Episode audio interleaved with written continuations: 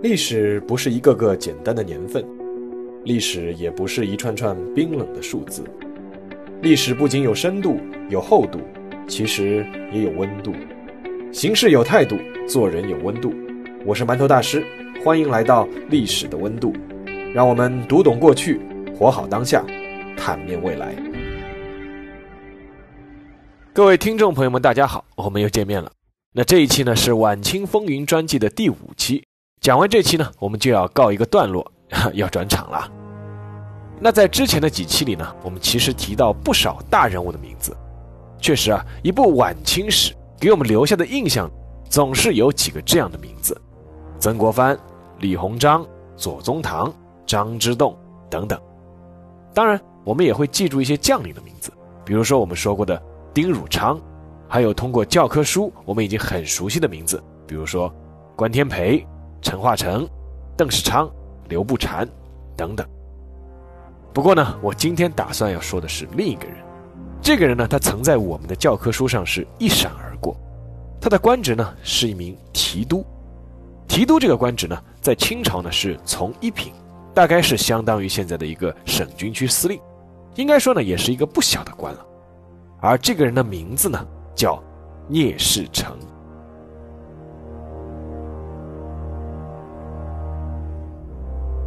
时间回到一九零零年的七月九日凌晨五点，地点是天津的八里台。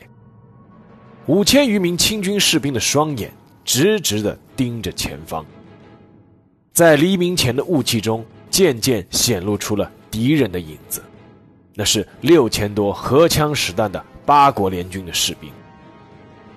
空气如同死一般的沉寂。直到一颗炮弹从八国联军的阵地飞来，在清军的阵地炸响，一场生死决战终于拉开帷幕。清军的阵营里面走出一位身穿黄马褂的年长高官，这其实是一幅非常诡异的画面。一场生死大战，作为本方的最高指挥官是没有必要穿的那么正式并且醒目的，因为那很容易成为敌人的火力攻击目标。即便是要穿的这样，那也没有必要亲临第一线。眼看对方的人数和火力都要超过本方不少，考虑到本方士兵已经多日激战，人困马乏，有部下劝那位黄马褂的指挥官请求增援，但那位指挥官却拒绝了。他的回答是：“没有增援，打。”部下低下了头，他们知道，指挥官是没打算活着回去了。这位指挥官就是聂士成，他当时的官衔是直隶提督。此时此刻，聂士成可能自己也没有想到会被逼到这一步。聂士成，一八三六年生于合肥北乡冈集三十铺村。说他出生于一个武术世家，倒也不虚，只是练武的不是他父亲，而是他的母亲。这位在家乡有名的烈性女子，据说七十岁的时候还能和年轻后生们一起举石锁，而母亲给聂士成留下了两句家训：第一，聂家人不能手心朝上，那在这里呢，其实就是指不能乞讨；第二，聂家人没有孬种。聂士成在二十六岁的时候，在母亲的鼓励下从了军，在他戎马生涯的前半阶段，他算是跟对了两个人。一个人呢是聂士成最早投效的泸州军营，跟的呢是团练大臣袁甲三。那袁甲三是谁呢？他是项城袁氏家族中第一个以进士身份做官的人，也是第一个官居一品的朝廷大员。项城袁氏，那么和袁世凯有什么关系吗？没错，袁甲三就是袁世凯的叔祖。当然了，以聂士成当时的资历，和袁甲三是攀不上什么交情的。他所能做的就是要靠自己的本事来立军功。聂士成呢没有赶上打太平天国，但是呢碰上了和捻军作战。他从军的第一年就升到了把总，相当于现在的营长，而且他封的是五品顶戴，把总一般是封的是七品。一八六三年，袁甲三退休，聂士成改跟了另一个人，而这个人呢，是在整个晚清历史上也是赫赫有名的名将。他的名字呢，在前面几期我们也提到过，叫刘铭传。在跟了刘铭传之后啊，聂士成一路是转战南北，主要打的就是捻军。到了1868年，他三十二岁的时候，就已经是记名提督了。那前面说到过，清朝的提督呢是从一品，从理论上来说是相当于现在的省军区司令。而记名是什么意思呢？记名是你的战功呢已经到了可以提拔为提督的地步了，但是因为你的年龄、资历、位置空缺等各种原因，所以说呢，先给你个待遇，相当于你先是享受提督的待遇。那么由此可见，三十二岁的聂士成当时立下的战功是可见一斑。那一个武将要不断的升迁，靠的只能是立军功。对聂士成来说，真正让他声名鹊起的是两场战争。一场战争呢是中法战争，我们可能比较熟悉的是老将冯子材率领的镇南关大捷，但事实上，中法战争是由陆战和海战两块组成的。一八八四年，法国海军在孤拔的率领下进犯台湾，台湾巡抚刘铭传一面死守台湾，一面向清廷求援。在当时很多人都不愿意去的情况下，聂士成是主动请缨，率领八百人租用英国的军舰威斯利号从台南登陆，在关键时刻增援了自己的老上司刘铭传。在决战基隆的那场战役中，他们是将孤拔的舰队赶出台湾本岛。而另一场战争呢，就是中日甲午战争。甲午战争期间，聂士成随着叶志超率军支援朝鲜，在朝鲜。聂士成在敌众我寡的情况下面，率军在摩天岭正面阻击日军。他充分利用地形，设疑兵，搞突袭，杀敌无数，取得甲午战争中清军为数不多的几场胜利。直到甲午战争结束，日军依旧是无法攻克摩天岭。在这两场战争之后，聂士成已经是名列后淮军三杰，官授直隶提督。一八九九年。受痛于甲午之败，清廷决定建立新式军队，命名为五卫军。这支五卫军分中、左、右、前、后五支军队，其中董福祥统帅五卫后军，宋庆统帅五卫左军，袁世凯统帅五位右军，而玉禄坐镇是五位中军，而聂士成统领的呢是五位前军。这五支军队呢，基本上都配备了近代陆军的火器装备。而在五位军的五支部队里面，聂士成的五位前军的战斗力是仅次于袁世凯的五位右军的。那一年，聂士成已经是六十三岁了，但等待他的不是功成身退，而是一场痛苦折磨，乃至是屈辱。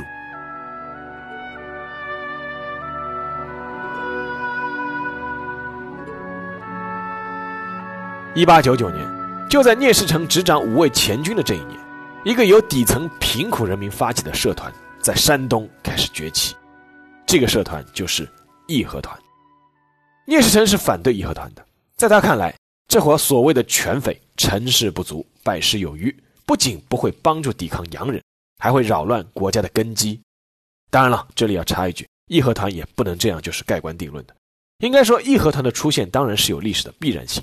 他们中很多人也确实是被压迫的贫苦农民、手工业者、城市平民，以至于小商贩、运输工人等等这些下层的人民。但是呢，义和团的成分呢确实比较复杂，其中也有部分的军官、富绅，甚至是王公贵族。到了后期，尤其是后期，混杂进了不少流氓无赖。那当然，义和团不是几句话能够讲完的。今天呢，就不在这里展开了。不过呢，当时除了聂士成对义和团的态度鲜明以外啊。其他手握重兵的清朝的权臣，对义和团的态度都很暧昧，为什么呢？因为慈禧的态度一直在变。其中这些态度暧昧的人里面，最明显的就是袁世凯。袁世凯其实是最恨义和团的，但是在他当山东巡抚的时候，却一直在动用各种手段。比如说，他曾经假模假样请来几个义和团的大师兄，因为当时义和团的这些人号称是刀枪不入，那袁世凯就假装很崇拜、很好奇。就让他们当场表演刀枪不入的神功，然后呢，袁世凯就装傻，他把那些火枪啊是用实弹射击，说是要检验你的神功到底靠不靠谱。那么结果怎么样呢？结果可想而知，当然是那些号称刀枪不入的大师兄们都被火枪给击毙了。所以说，对袁世凯就借这个机会，其实是枪杀了一批义和团。最终呢，袁世凯是不剿不服，而是把山东的义和团最终都撺掇去了北京城。但是聂士成却不是这样。一八九九年四月，义和团破坏了保定铁路，聂士成随后奉命保护铁路，结果被义和团杀伤数十人。性子火爆的聂士成索性率军攻打义和团，杀了义和团五百人。他呢，其实也请义和团的大师兄来表演刀枪不入的神功，但是他不像袁世凯那么会耍心眼，他当场就拆穿这个大师兄啊，他的伎俩什么呢？就是先放进弹丸，然后再塞火药。所以说他开枪以后，弹丸是不会被射出去的。他把这个把戏拆穿之后呢，这个聂士成就直接把这个表演的大师兄枭首示众。一时之间，聂士成的军队是专杀义和团，而义和团的全民呢，也专等聂士成的部队和士兵落单的时候群起围杀。双方是水火不容，势不两立。当时整个五卫军的总指挥玉禄曾经专门把聂士成找过去痛骂了一顿，说他是糊涂。那玉禄的意思是什么呢？就是你怎么连老佛爷的心意都看不明白呢？但是聂士成却依旧不吃这一套，他给玉禄写过一封信，信上面说：“权匪害民，必疑惑国家。某为直隶提督，境内有匪，不能剿，如职任何。若以剿匪受大禄，必不敢辞。”就是如果说我是因为剿匪要出我刑的话，我也要去剿。但是呢，最终问题还是来了。慈禧呢，最终还是下定了决心。朝廷最终觉得义和团是民心可用，而义和团呢，也愿意承诺是扶清灭洋。但是他们却提出了一个条件，什么呢？就是必须杀掉聂士成。当时得宠的这个端郡王载仪不断劝慈禧是要顺从民意，以便呢是获得义和团的效忠。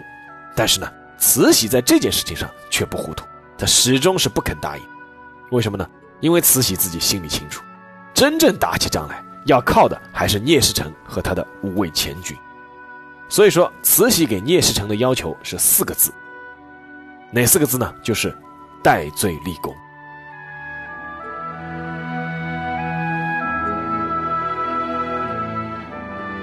为什么是戴罪立功呢？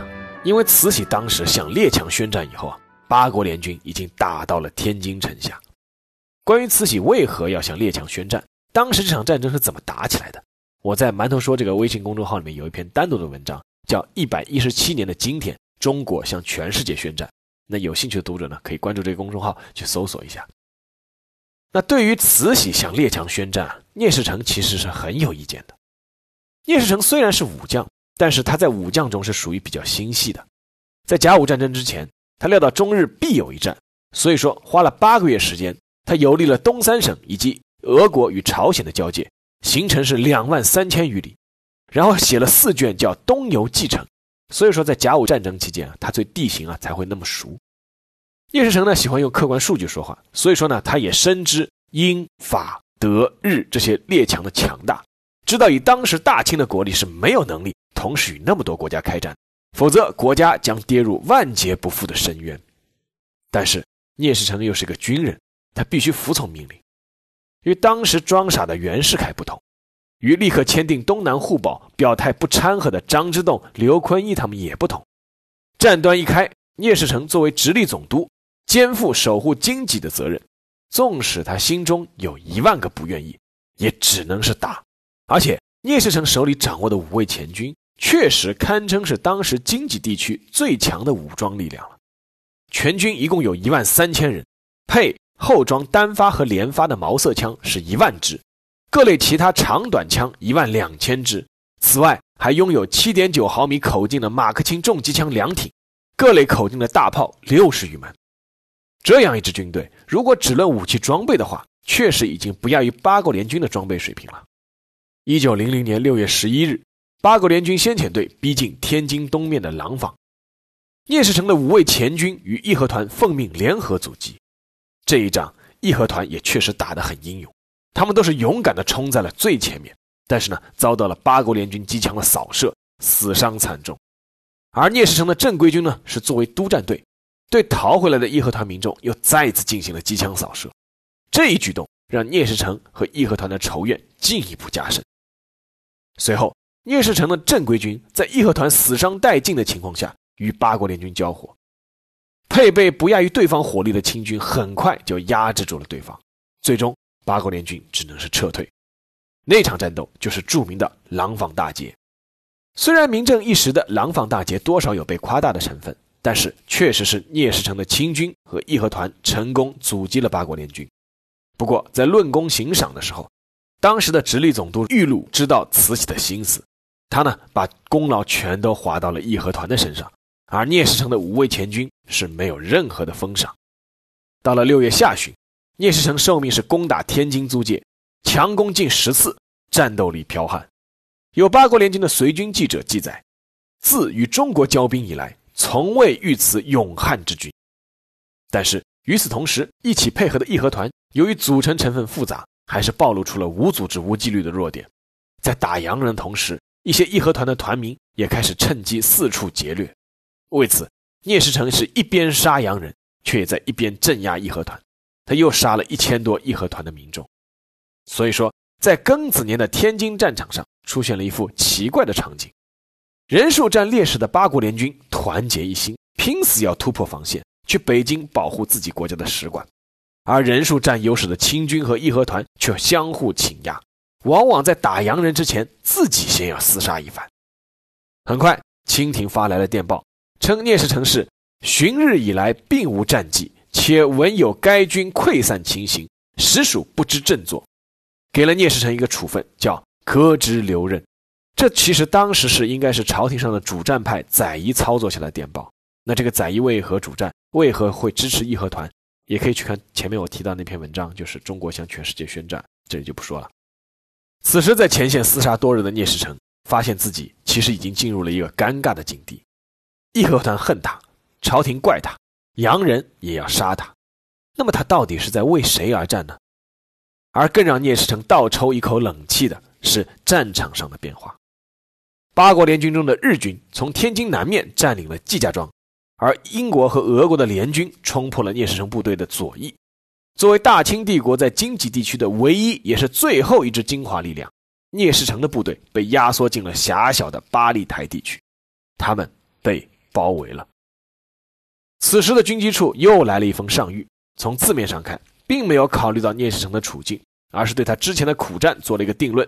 并下了一个新的命令，命令是这么说的：旬日以来，该提督并无战绩，仍驻盐都所部各营，迅将紫竹林洋人搅拌，并速恢复大沽炮台，以赎前言。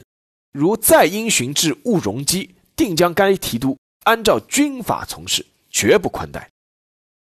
接到上谕后的聂士成反而倒平静下来了，因为此时此刻他已经知道了自己的命运。也做好了自己的打算。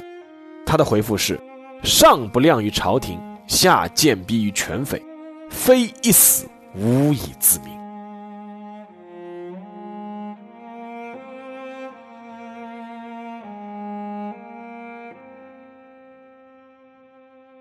一九零零年七月九日的凌晨，聂士成知道最后的决战时刻来临了，而他不知道的是，也正是在这一天。慈禧向之前排斥到广东的李鸿章发出了一封电报，电报是这么说的：“火速北上办理外交事务。”在这个时候，把外交经验丰富的李中堂大人再叫回来，目的是再明显不过了。老佛爷头脑发热，过了没多久，就准备和列强议和了。当整个帝国的最高统治者在寻找台阶下的时候，为他拱卫大门的提督聂士成却已经没有退路了。也就是在这个时候，聂士成还得到了一个糟糕的消息：义和团的一部分团民跑到聂士成的家里去抓他的母亲、妻子以及女儿去了。聂士成派兵去追赶，而他部下里面有一个营里面的很多士兵和义和团是有串通的，他们大喊聂士成要造反，并且开始袭击聂士成的军队。而在营帐外，正面的八国联军的炮弹已经打了过来，而背面还有五百多名日军是包抄了上来。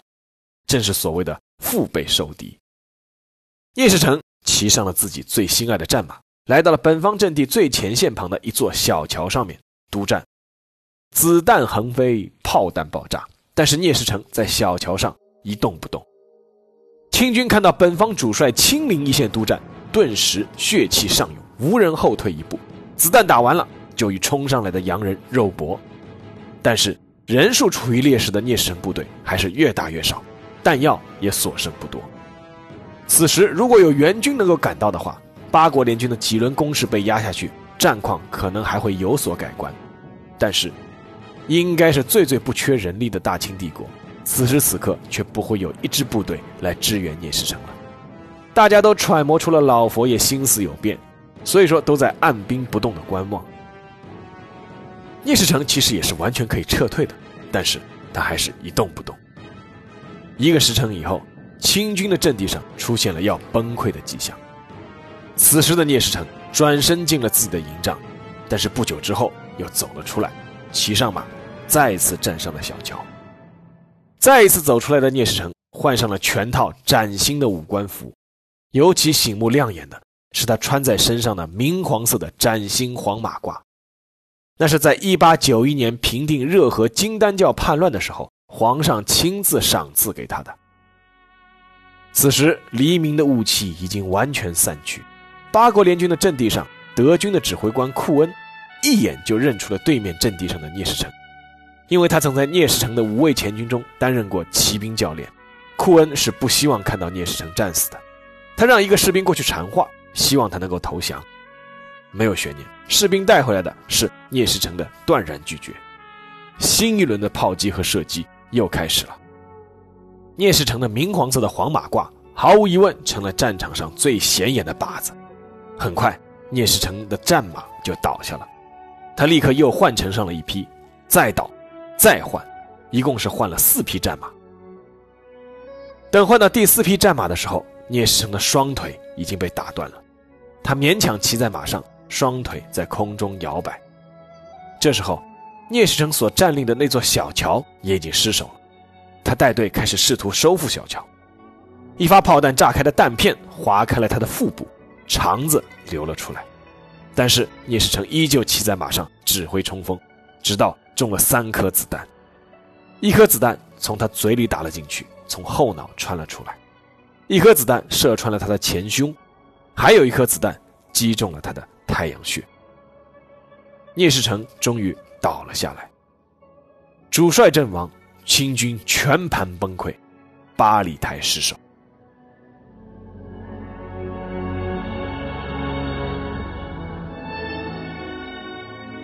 故事还没有结束，德国军队冲上来之后，指挥官库恩第一时间找来了一条红毯子，他用红毯盖在了聂士成几乎已经惨不忍睹的尸体上，包裹了起来，送还给了清军。不过，清军在运送聂士成遗体返回的途中，又遭遇了义和团的伏击，他们要抢聂士成的尸体，要戮尸泄愤，而帮清军赶走义和团的，居然是洋人的士兵。直隶总督玉禄上奏朝廷，希望能够给聂士成抚恤，但是遭到了载仪等人的强烈反对。最终，慈禧下的诏书是：误国丧身，实堪痛恨，孤念前功，准予续典。就是你聂士成误国还是误国的，是很可恨的。但是呢，考虑到你前面还立下功劳，所以说呢，还是给你点抚恤吧。那这样的诏书一下之后，调过去补防的清朝守备将领。再也没有一个人愿意像聂士成那样去拼命了。一九零零年七月十四日，天津城在八国联军的围攻下终于沦陷，通往北京的门户洞开了。此时离慈禧向列国宣战，也就是过去了二十一天而已。好了，下面到了馒头说的时间。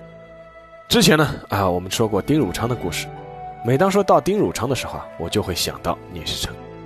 两个人呢都是提督，一个是水师提督，一个是陆军提督。虽然一个人在海上，一个人在陆地，但是呢，这两个人归根结底还是有很多相似之处。比如，他们可能都看得清自己的命运，却最终只能眼睁睁地接受。晚清这段历史，我们很多人其实都不愿意去多看，因为太屈辱，而看的时候呢，又会很生气。当时的这些人。脑子都是怎么想的？但是，如果我们能够穿越回去，处在他们所在的位置，能不能比他们做得更好呢？至少就我个人而言，我觉得我很难。在一百多年前，中国面临着三千年未遇之大变局，国门一开，我们从泱泱天朝大国，忽然就变成了落后的蛮夷，这确实是很多人都不能接受，甚至是无法想象的。哪怕是当时最顶尖的政治家和智者们，都难免陷入迷茫。